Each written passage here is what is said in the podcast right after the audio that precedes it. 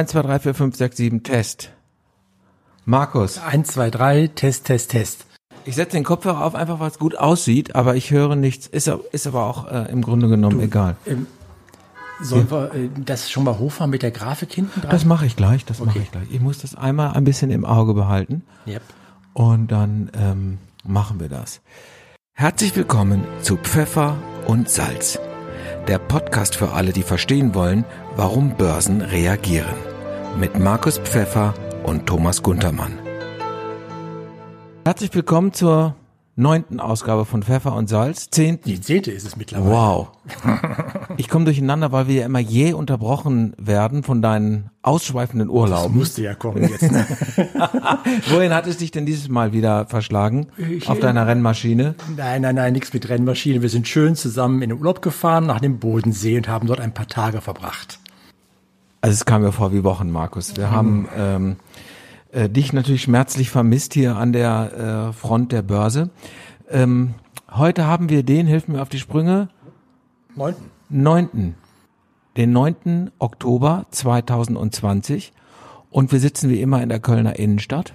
Die Geräusche, die wir hören, stammen aus einer Einkaufsstraße. Wir sitzen zwei Etagen drüber und sprechen heute mal wieder, warum die Börsen reagiert haben. Und unser Thema heute im zweiten Teil der Sendung ist Warren Buffett. Ja. Ähm, und seine, ähm, seine Holding, die ja ähm, sehr, sehr reich ist. Aufgrund von klugen Entscheidungen, ähm, die der Mann über die Laufe seines Lebens getroffen hat.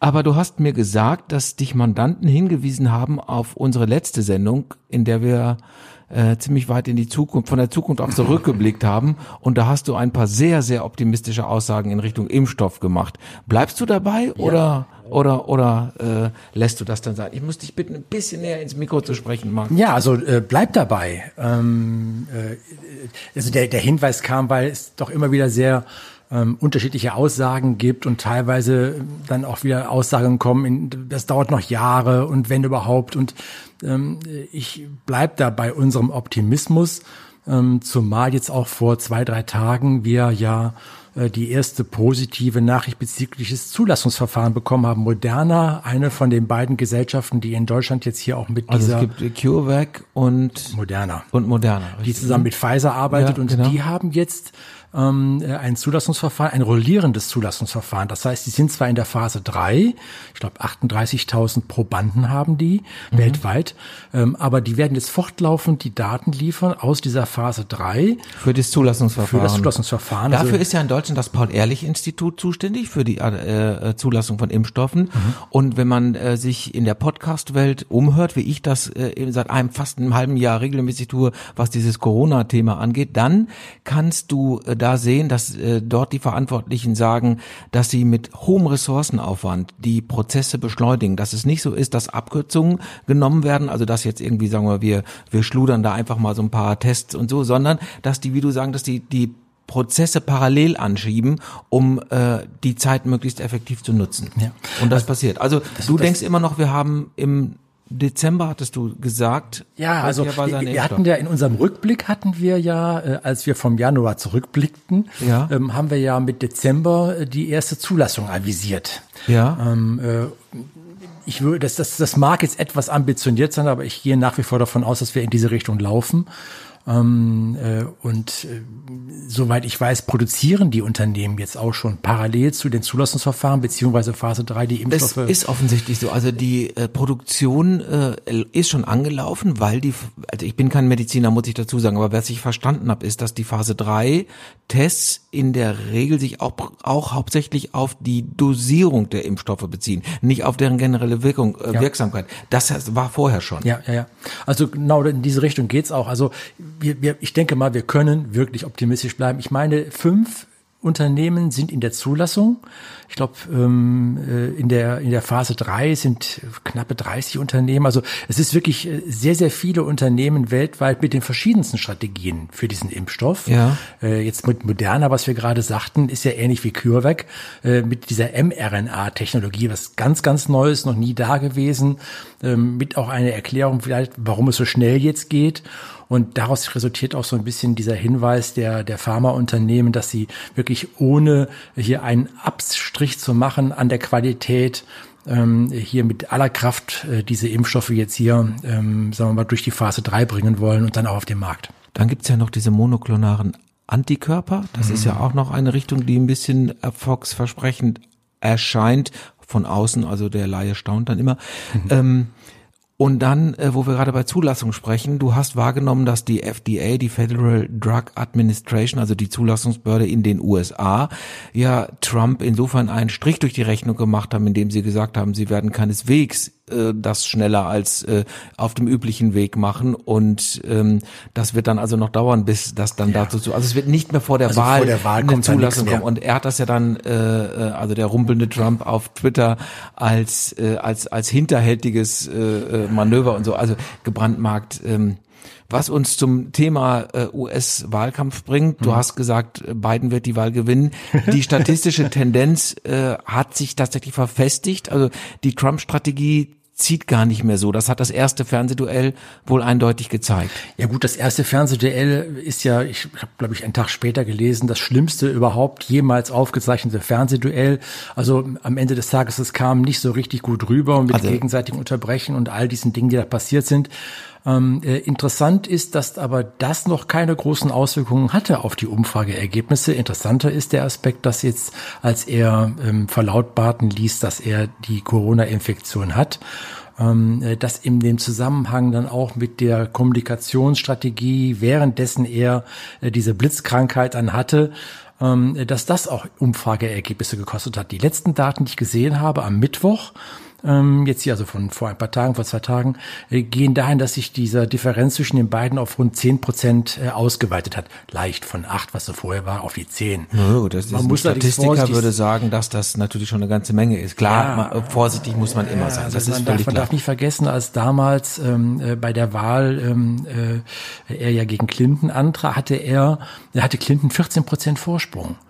Und äh, diese 14 Prozent Vorsprung, die sich ja aus diesen Umfrageergebnissen dann da ergeben, äh, sind halt eben keine Garantie für das Ergebnis, was bei dieser Wahlmänner-Situation ja, herauskommt. Also du hast recht, das ist völlig richtig. Es gibt diese über Wahlmänner die Situation in der Public Vote war ja, ja. Hillary Clinton tatsächlich auch vorne, das ja. stimmt. Aber wenn ich Nate Silver Glauben schenke, der ähm, einer der, der berühmtesten Mathematiker und mhm. auch Statistiker in den USA, der damals auch den Trump-Wahlsieg vorausgesagt hat, äh, der sieht jetzt eine, eine substanziell anderen Vorsprung und eine substanziell andere Konstellation, äh, mhm. was den Vorsprung von Joe Biden angeht. Ja, zumal auch der, der, also der Kapitalmarkt dreht sich da auch. Also mhm. ich habe äh, das Gefühl, dass mittlerweile die Wall Street äh, eher ähm, äh, eben auf Joe Biden äh, setzt. Ja. Und auch nicht mehr das, was man am Anfang erst so dachte, ja, mit Joe Biden kommen ja die Änderungen der Steuersituation, also Reduzierung dessen, was da Trump eingeführt hatte, Unternehmenssteuerreform etc., ähm, dass das gar nicht mehr so da ist, sondern dieser Wunsch nach Stabilität, nach, äh, sagen wir mal, Versuch, äh, auch diese inter, diese, diese atlantische äh, Achse wieder in, in Gang zu bringen, ähm, das, das ist mittlerweile wesentlich äh, stärker im Vordergrund. Ist das Schwarmintelligenz dann, Markus, oder was ist das? Ich weiß nicht. Ich denke mal, es ist eher Pragmatismus der Marktteilnehmer an der Wall Street. Aber ähm, Leute wie du, ihr lest doch schon da was raus ab, wenn die Märkte jetzt so, dann ist, da, ist das, also wir führen jetzt natürlich einen Indizienprozess, aber äh, du liest doch dann schon daraus ab und sagst, wenn das so ist, wenn die Märkte ja. sich so orientieren, spricht das eine Sprache, eine Sprache einer Gruppe eines Marktes. Ja, also ich, würde das mal so sagen, ähm, äh, wir sehen ja auch im Moment, dass Amerika weiterhin sehr stabil, fest ist ähm, äh, und das bei den Umfrageergebnissen, wo die Schere so ein wenig zugunsten von Joe Biden aufgeht. Äh, mit anderen Worten, es gibt da keine, keine Differenz dazwischen, es gibt da nicht die Problematik, dass der Markt jetzt hier da sich bei unwohl fühlt. Ich ist, ich habe vor, vor was ist das, vor zwei Wochen habe ich eine interessante ähm, Analyse gelesen von JP Morgan, die die letzten, ich meine, 50 Jahre äh, da analysiert haben, dahingehend, und zwar, wie ist der durchschnittliche Verlauf in einem Jahr? Gewesen ja. und haben dann auch die Wahljahre genommen und haben auch da den durchschnittlichen Verlauf gegeben, haben die beiden Kurven übereinander gelegt ja. und dann sieht man, dass in den Wahljahren in der Phase so äh, ab Oktober bis äh, so, Entschuldigung, nee, ab, ab September bis Mitte Oktober ähm, oft so ein Durchhänger ist und dass ja. dann so zwei Wochen vor der Wahl selber äh, dann plötzlich die Märkte irgendwie Zuversicht gewinnen und dann, dann aus dieser Korrektur, die so im Schnitt um die acht Prozent ausmacht, ähm, dann plötzlich äh, da mit Schwung äh, in diese Vorwahlphase reingehen. Im Moment sieht das ähnlich aus wie das, was wir jetzt aktuell erleben. Also ähm, Schwarmintelligenz, sagtest du, kann sein, weiß ich nicht. Kann man die Wall Street als, als, sagen wir mal, als Hinweis dazu nehmen, weiß ich auch nicht. Die Umfrageergebnisse, ähm, aber wenn man das mal so als Mosaiksteinchen sieht, jedes einzelne zusammen, spricht das doch dafür, dass Joe Biden jetzt mehr als nur eine deutliche Chance hat. Zumal, ganz kurz noch, zum, zumal auch ähm, mit einem Wahl, mit einem möglichen Wahlsieg von Joe Biden besteht jetzt auch die große Wahrscheinlichkeit, dass er auch im Senat eine Mehrheit bekommen würde. Wir hätten dann so eine Art blaue Welle, die dann da durchgeht in Amerika, ähnlich wie damals Trump, als er anfing. Also ähm, äh, durchaus möglich, dass wir äh, am 3. November, hoffentlich ohne irgendwelche Querelen und äh, Verzögerungen, Verzögerungen wegen der Briefwahlsituation, dass wir da äh, sogar eine Mehrheit für Joe Biden sehen könnten und auch eine Mehrheit im Repräsentanten und auch im Senat. Also es ist immer Yin und Yang. Markus. Es schwappt immer hin und her. Die Kräfte arbeiten. Aber die Märkte würden das wahrscheinlich sehr stark begrüßen. Also ich hatte bis dato hatten wir ja auch in unserem Vorausblick ja, immer ja. gesagt, dass ähm, mit der Wahl eines Joe Bidens ähm, Amerika vielleicht mal seitwärts geht auf der Aktienseite und die Europäer erstmal hier entsprechend ähm, äh, äh, positiv reagieren. Mittlerweile würde ich nicht mehr ausschließen, dass mit der Wahl eines Joe Biden nicht nur die Europäer sehr positiv reagieren, sondern auch die amerikanischen Märkte. Naja, offensichtlich hat dieses Niveau Limbo, was wir jetzt auf der äh, bei der Fernsehdebatte wieder gesehen haben, das schreckt jetzt wahrscheinlich auch äh, ein paar, sagen wir mal, gesittete Republikaner ab. Das kann sich ja eigentlich keiner, der äh, äh, ein bisschen was auf sich hält, kann sich ja sowas bieten. Also so so jemand willst du ja nicht, der sich so benimmt, so jemand möchtest du ja nicht als Präsidenten ja, haben. Also das ist ja jetzt schon, das ist ja abstrus, absurdes Theater. Die Debatte der Vize, ja, mhm. Harris und äh, der Vize von Trump, ähm, die ja auch unterschiedlicher nicht sein könnten in Persona und so, mhm. aber das war eine inhaltlich hart geführte Debatte, aber die zumindest mit einem gewissen menschlichen Respekt und Anstand geführt wurde. Ja. Das kann man sich ja anhören. Das ist ja in Ordnung, aber äh, das andere ist ja, wer soll das noch ernst nehmen? Oder? Ja, also äh, ja, kann man, kann man ja, nur sagen, äh, äh, ähm, gut, dass wir das die erste Phase schon mal hinter uns gebracht haben. Auch das Theater jetzt hier um das zweite Aufeinandertreffen, äh, da wo es einmal jetzt virtuell und dann nicht virtuell, er die Sache dann absagt. Also alles sehr, sehr. Gut, er sagt es ab, weil das Town Hall Meeting, das hat die FAZ äh, richtigerweise geschrieben, ein Meeting ist, wo ja Menschen sitzen, die Fragen stellen können, mhm. Wähler, und da gewinnt jemand, der empathisch ist. Und mhm. äh, Empathie gibt's nicht auf Twitter zu kaufen. Deswegen forget mhm. it. Kein Wunder, dass er das absagt. Ja. Das sagt er auch, weil er ab, weil er da wieder verlieren würde. Mhm. Weil Empathie kann er nicht. Gut, ähm, das ist jetzt so meine kommunikative Einschätzung. Ähm, ich gucke auf die Uhr, wir reden schon wieder zwölf Minuten über Trump, was gar nicht schlimm ist. Äh, lass uns noch mal kurz ähm, die Zeit nutzen, Markus, ein paar Minuten. Ähm, es gab ein EZB-Meeting am ja. 10.9. Äh, das hast du noch aufgenommen in deinem Paper zur heutigen Sendung. Warum? Was ist daran ähm, wichtig? Es, es, gab eigentlich da keine großen äh, Entscheidungen. Natürlich stand es ein bisschen unter dem, unter dem Aspekt, wie wird die EZB reagieren äh, aufgrund der Entscheidung der FED mit dem jetzt, sagen wir mal, äh, durchschnittlichen Inflationsziel. Äh, Klammer auf, die Akzeptanz, die jetzt schon kommuniziert wird, dass man auch Inflationsraten von drei oder von vier Prozent akzeptiert, ohne da entsprechend gegenzusteuern.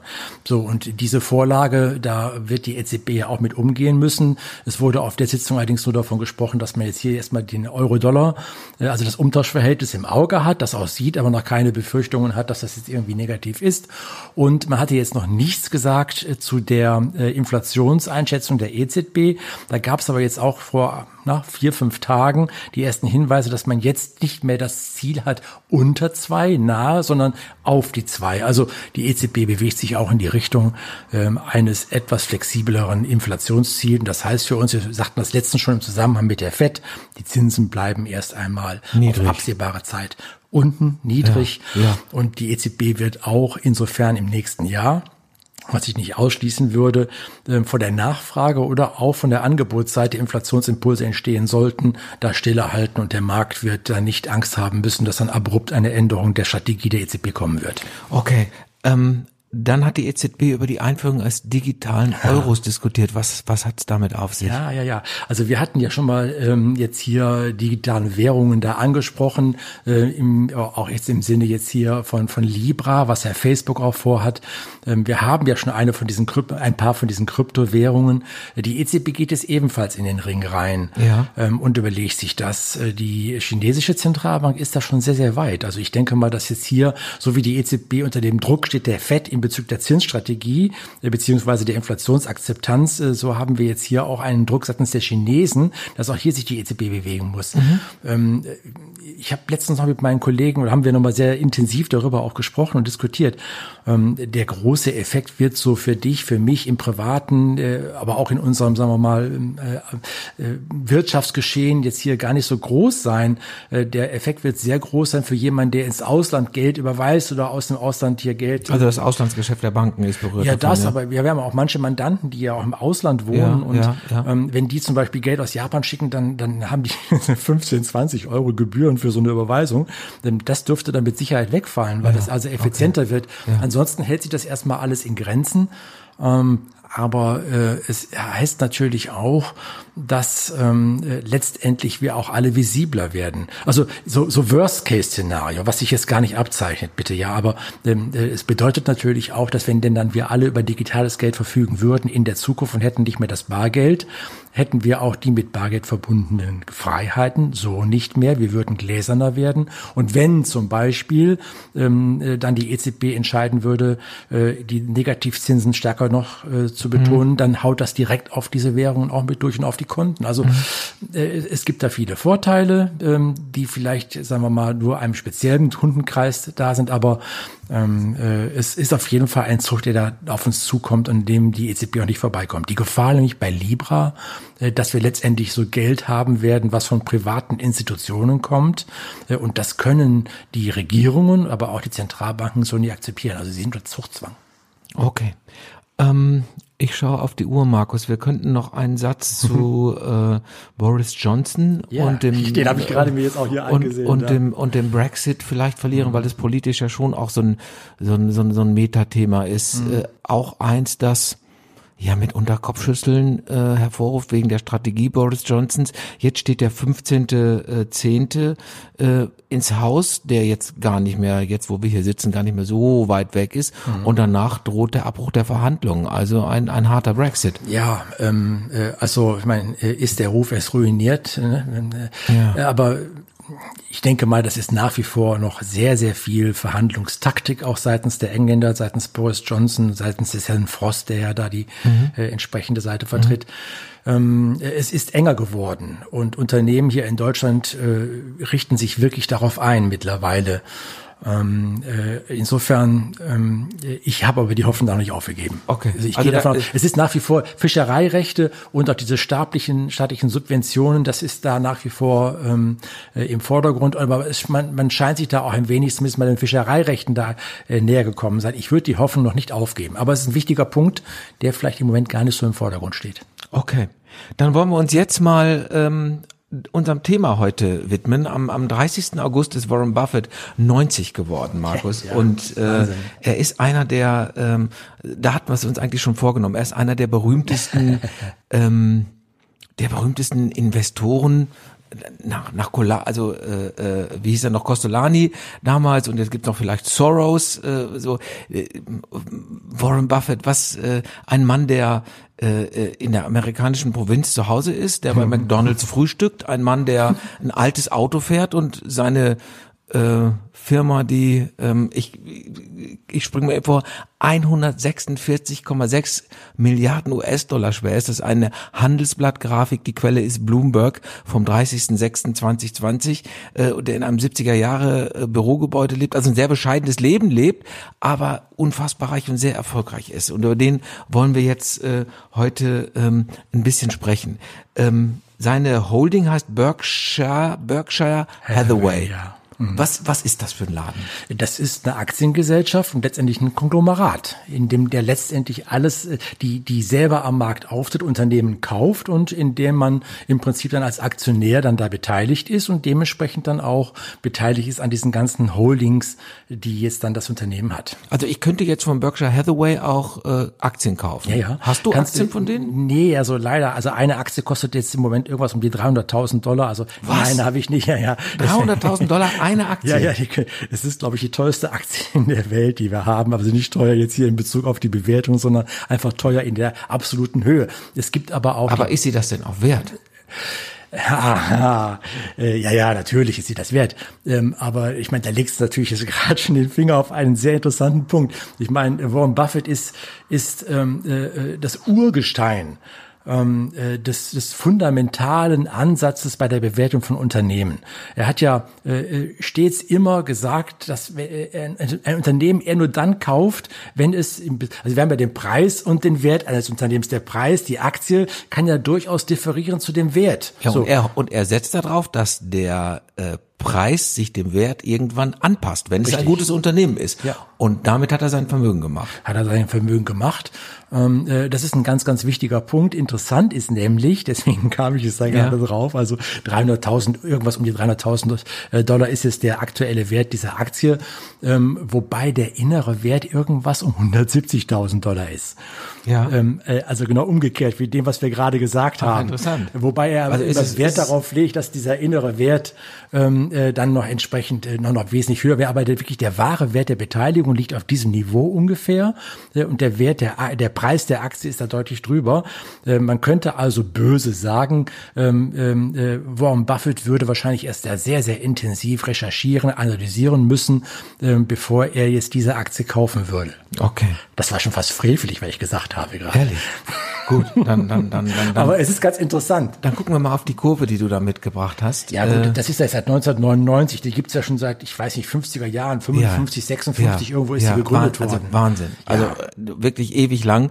Und er ist ja auch ähm, eine seiner ähm, Prinzipien ist ja auch, äh, also, also viel Geld auf wenig ausgewählte Aktien zu setzen Mhm. und also quasi welche zu finden, die man lebenslang behalten will. Mhm. Deswegen hat er im Portfolio ja auch Coca-Cola, Fruit of the Loom, das ist eine Firma, die in den USA also Mhm. Unterwäsche für Herren und für Jugendliche macht und ich weiß die Zahlen nicht, aber ein Großteil der Amerikaner, äh, die zu dieser Zielgruppe gehören, tragen halt diese Wäsche Mhm. und äh, das ist halt ein klassisches Modell, wenn er dann sieht, die Führungsmannschaft ist gut und das ist ein Geschäftsmodell, also ein sehr oldschool, Oldschool, Gesch- ja, ja, Geschäftsmodell, richtig. Und dann Und Tech was- hat dann die so richtig groß investiert, oder? Nee, nee, nee, nee, nee. Wobei das, das, das, ja, also das war immer eine seiner Kernaussagen, ich kaufe das, was ich verstehe.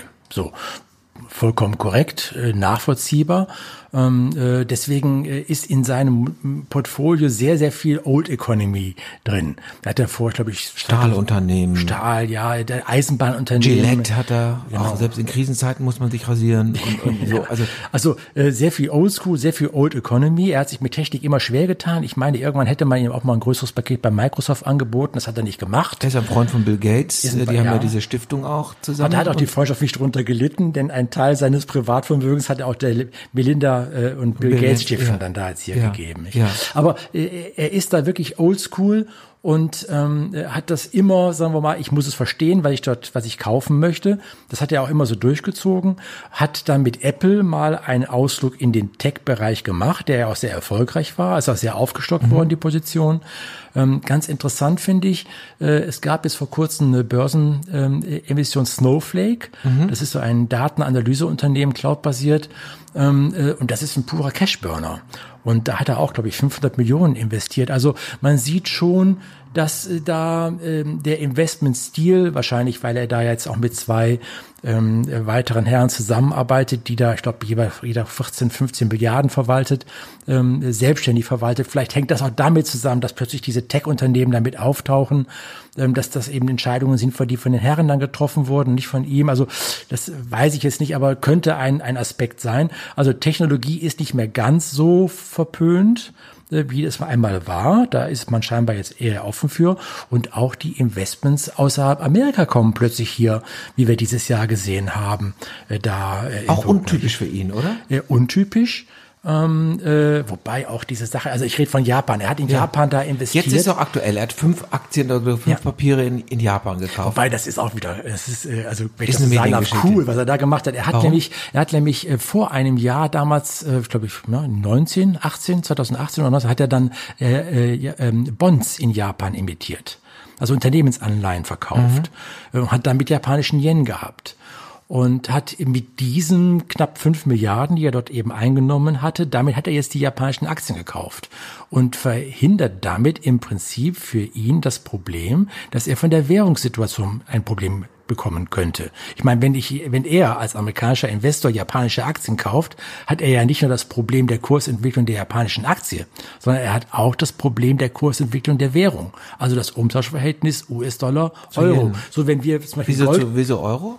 Äh, Entschuldigung, ich habe Yen. Zu Yen. Also, ja. Natürlich Yen. Ja. So wie wenn wir zum Beispiel Gold kaufen, haben wir nicht nur den Goldpreis, sondern wir haben auch das Währungsverhältnis US-Dollar-Euro, was da ein maßgeblicher, ja, ja. sagen wir mal, Impetus ist für den Preis. So, und er hat jetzt im Prinzip mit dem geliehenen Geld, also mit dem Geld, was er durch diesen Verkauf des Unternehmens, der Unternehmensanleihe dann aufgenommen hat, damit hat er die Aktien gekauft und hat damit letztendlich, weil er auf der einen Seite die Schulden und auf der anderen Seite die Forderung hat, hat er damit sein, sein Währungsexposure, um dann mal so einen englischen Ausdruck zu nutzen, also seine, seine, seine Währungsabhängigkeit mehr oder weniger auf Null gesetzt. Aber das ist gut, oder? Ja, ja, ja. Das ist wieder so ein typischer, sagen wir mal, raffinierter Schachzug äh, von ihm. Losgelöst davon aber bleibt einfach das, was interessant ist, nämlich, dass er in Japan investiert hat.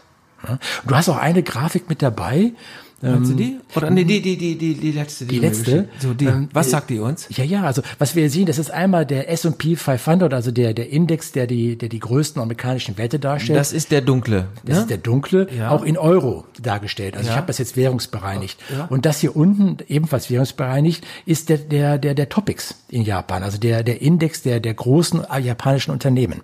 Und du siehst hier, seitdem damals im 1990 da der Immobilienmarkt zusammen... Also hier unten ist, am, am deinem Ende ist 88. 90 und äh, 88. 88 sogar. Ja. Und hier ist 2020, also ja. ist schon 40 Jahre. Ja. Äh, so und ähm, ja, das Interessante ist, äh, wenn man sich 30 Jahre. Also genau. Japan hat sich nie von dieser Situation erlebt, äh, erholt oh, und ja. hat auch stets immer dieses Problem der Bekämpfung mit der Deflation gehabt. Ja. Und ja. ist auch im Prinzip dann das Beispiel für die Fed und auch für die EZB in diese vehemente Geldmengenausweitung zu gehen im Rahmen der Krisen, die wir gehabt haben 2008 und jetzt Covid-19, weil man genau das verhindern wollte.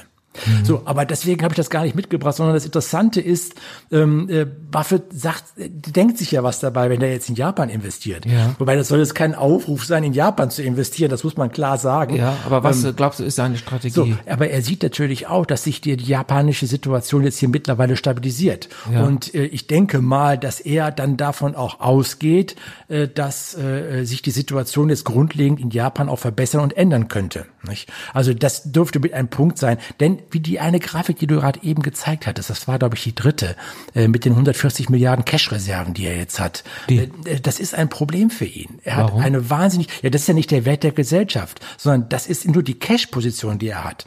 Die, die, die Berkshire Hathaway hat irgendeine Marktkapitalisierung um die 500 Milliarden. Und das ist nur Cash, was er hat. Das ist nicht angelegt. Und er sucht jetzt Investitionsmöglichkeiten. Nicht? Und deswegen ist, äh, ich meine, fünf Milliarden in Japan, das ist jetzt hier. Äh, Fall, ja, ist nicht viel. Ne? Äh, also ist jetzt. Aber es ist deutlich. All in geht anders. Ne? All in geht anders, genau. Aber es zeigt natürlich schon eine Problematik, die da für ihn besteht, dass er im Moment nicht so viel interessante ähm, äh, Investitionsmöglichkeiten findet, ja. ähm, äh, um jetzt hier äh, dann das Cash auch gewinnbringend von der Erwartung her zu investieren. Gut, dann hatten wir noch eine Kurve, diese, dann gucken wir da jetzt auch nochmal drauf, Markus. Ach so, ja.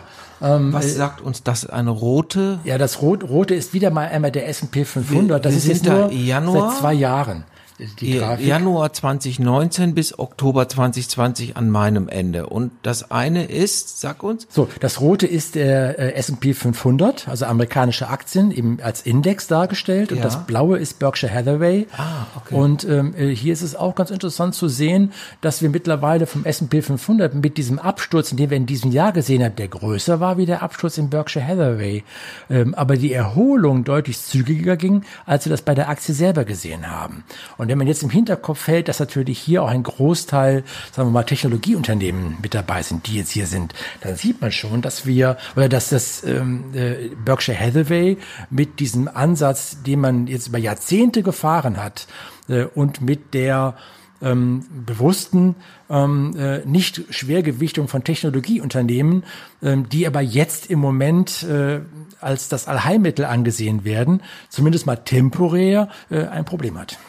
Und ähm, er hat sich ja, er setzt auf Banken, äh, Bank of America hat mhm. er offensichtlich gekauft, Goldman Sachs hat, er, hat er abgestoßen. Mhm. Ähm, er hat doch damals auch diese Bank Wells Fargo, äh, so eine so eine so eine Provinzbank hat er äh, sehr viel mitgemacht. Ähm, was was ist das für eine Strategie mit den Banken?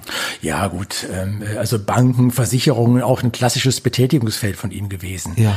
Ähm, das ist jetzt auch nicht mehr so. Wobei er hat, so wie ich das dann richtig verstanden habe, hat er nur das Goldman Sachs sozusagen getauscht gegen die BOA. Also insofern, da ist jetzt keine, sagen wir mal, Umallokation in der Gewichtung der so, Situation an okay. sich gewesen, sondern der hat jetzt nur die eine Bank gegen die andere getauscht. Ähm, wobei die Argumentation jetzt gerade von mir äh, um Allokation in der Branche, er, er ist ja überhaupt kein Freund der modernen Portfoliotheorie. Äh, um das vielleicht kurz äh, darzustellen, ich weiß nicht, die Zeit haben wir noch? Oder? Ja, jetzt haben wir gerade 30 Minuten, sag das noch okay. gerne. Also äh, moderne Portfoliotheorie bedeutet, dass ähm, äh, man versucht, ein sehr effizientes Portfolio aufzubauen und mehr oder weniger so eine Art Top-Down das heruntersieht, indem man sieht, dass verschiedene Aktien verschiedene Risikobeiträge geben können für ein Portfolio. Wenn man das geschickt kombiniert, wird das Gesamtrisiko des Portfolios geringer. Ähm, und so denkt er überhaupt nicht. Also er, er, er ist überhaupt kein Freund von dieser, äh, sagen wir mal, risikoadjustierten Konstruktionsart und Weise für ein Portfolio. Auf wenig setzen aber auf die richtigen. Aber er geht eben, also du sagst es eben all in. Also er ist eher so der Investor, der dann da Coca-Cola hat er früh gekauft und hat gesagt, ja. das ist ein Geschäftsmodell, das verstehe ich, das passt zu Amerika, die Amerikaner trink trinken ich, das. Trinke ich morgens, muss gut sein. Genau, ja, genau. Trinke ich zum Frühstück. Das, ich, ja, ja, genau. Und äh, guckt er sich die Führungsmannschaft an, den vertraut er mhm. äh, aus Atlanta. So, und dann äh, sagt er, das ist eine Aktie, die kaufe ich und fertig. So, das ja. ist ein klassisches Warren Buffett Invest. Ja, so, so, so, so bottom up. Also ja. wirklich äh, ganz, ganz klassisch. Aber es scheint sich da doch schon einiges jetzt hier zu ändern. Nicht? Hängt das damit zusammen, dass er ein 90-jähriger äh, Mann ist, der natürlich sein Sohn ist in Berkshire Hathaway mhm. drin und er hat sich ja auch Leute geholt, die äh, bestimmte, ich weiß den Namen nicht, aber die sind dann der eine ist fürs Versicherungsgeschäft, der andere fürs Bankengeschäft und so, dass da vielleicht schon auch so ein bisschen so ein Generationswechsel stattfindet. Ja, bestimmt. Manchmal ist es so faszinierend, wenn man ihn sieht mit 90 Jahren. Mein Gott, ich habe mal äh, damals. Ja, aber es ist wunderbar, es ist bewundernswert. Also ja, ja. Äh, ich habe damals Costolani kennenlernen können. Ja. Und ähm, das war ja auch so ein Urgestein. Ja. Jetzt nicht aber mit dieser finanziellen Ressourcen beziehungsweise mit den Möglichkeiten da im Rücken, wie das jetzt hier äh, bei Warren Buffett der Fall ist. Ähm, aber wenn man ihn dann da auf diesen Treffen in Omaha da einmal im Jahr sieht, dann äh, ist er ja quicklebendig, wenn man das ja. so sagen darf. Ja. Und das ist immer wieder schön zu sehen, äh, wie er da mit, mit Witz und mit Ironie Ironie, ähm, auch sich selbst mal auf die Schippe nehmend, äh, dann da den Leuten erklärt, wieso Berkshire Hathaway dieses und jenes gemacht hat. Also ein, ein toller Investor, aber äh, äh mit Sicherheit äh, wird da auch ein, sagen wir mal, ein, eine Stiländerung passieren, äh, indem da jetzt mehr und mehr das Zepter übergeben wird. Apple passt ja ins Portfolio, weil ja seine diejenigen in seiner in Berkshire Hathaway, die jetzt vielleicht auch für Technologie zuständig sind, sehen ja Apple weniger als Technologie als als Abo-Modell, was natürlich auch eine gewisse Wahrheit hat. Also das, was man so in der Wirtschaft als wir, wir machen so unser eigenes Biotop, wobei der Begriff Biotop dafür natürlich total Quatsch ist, aber ein in sich geschlossenes System. Ähm, einmal Apple, immer Apple. Also dann baust mhm. du dir dann, nimmst du dir dein iPhone, deine Apple Watch und so und dann ruckzuck bist du in dieser, bist du, ne, bist du in dieser Apple Welt. Und das Kommst ist ja, raus. ja, es macht dann einfach Sinn, weil die Dinge miteinander kommunizieren und äh, äh, dann hast du deine Daten in der Apple Cloud. Klar macht das Sinn. Mhm. Das ist doch völlig klar. Und ich glaube, dass das dieses Modell ist, das in der Warren Buffett Buffett oder Berkshire Hathaway Logik äh, dann überzeugend ist. Ja, also weil du da, weil du so eine Schutzmauer um dein Geschäftsmodell gebaut hast, oder? Ja, wo, wobei Snowflake, wie, ich habe das ja untypisch, ja. Es ist wirklich untypisch. Ähm, äh, aber 150 Milliarden, die du irgendwie unter die Leute kriegen willst, ist auch, äh, sagen wir mal, ein Problem in, in, in Anführungsstrichen. Also ich denke mal, wir werden mit Sicherheit in den nächsten Monaten da noch äh, äh Überraschungen erleben in Bezug auf Berkshire Hathaway. Er hat ja auch IBM 2011 gekauft und das war auch ein Schuss in den Ofen. Vielleicht ist das ja, mit Snowflake jetzt auch so. Oh, schauen wir mal. Aber ich glaube, ich glaube, er hat schon das ordentlich zugelegt auf seinen Investitionspreis bei der Snowflake. Also insofern wird das im Moment ist das mal kein schlechtes Investment sein, aber untypisch. Sag mal, Markus, zum Abschluss Abschluss. Ähm, Investor bist du ja auch. Schaust du auf Warren Buffett? Guckst du, was der macht? Oder guckst du, was Berkshire Hathaway tut? Oder äh, aus Interesse? Oder denkst du dir, hm, ich denke da auch mal drüber nach? Ähm, weniger auf die Werte. aber auf die Vorgehensweise. Also er ist äh, ein, er, er, er hat einen ganz bestimmten Ansatz. Wir haben ihn ja versucht schon mal eben so ein bisschen darzustellen äh, und der ist zeitlos. Ähm, insofern die Art und Weise, wie er sich Unternehmen nähert, auch von der Bewertung her äh, und dann auch zum Teil die Investitionspraxis, das äh, habe ich schon sehr viel davon gelernt. Super. Das kann man so sagen, ja. Okay. Markus, dann sage ich vielen lieben Dank. Ähm, wir sind bei 35 Minuten gelandet heute. Das ist, glaube ich, ja. äh, das Passt ist, ja äh, fast, ne? das ist äh, äh, wirklich löblich. Und ähm, dann würde ich sagen, ähm, hören wir und sprechen wir uns hier allerspätestens. Vielleicht telefonieren wir. Ich hoffe, dass wir vorher telefonieren, aber dann die nächste Sendung dann wieder in 14 Tagen hier. Ja, Alles klar. Ich denke mal, ich bin mal gespannt, was wir bis dahin also von der Impffront nochmal gehört haben. Ja, ja, ja, ja. Hoffentlich nur Gutes. Bis dahin. klar. Bis Ciao. dahin. Tschüss. Das war Pfeffer und Salz, der Podcast für alle, die verstehen wollen, warum Börsen reagieren. Mit Markus Pfeffer und Thomas Guntermann.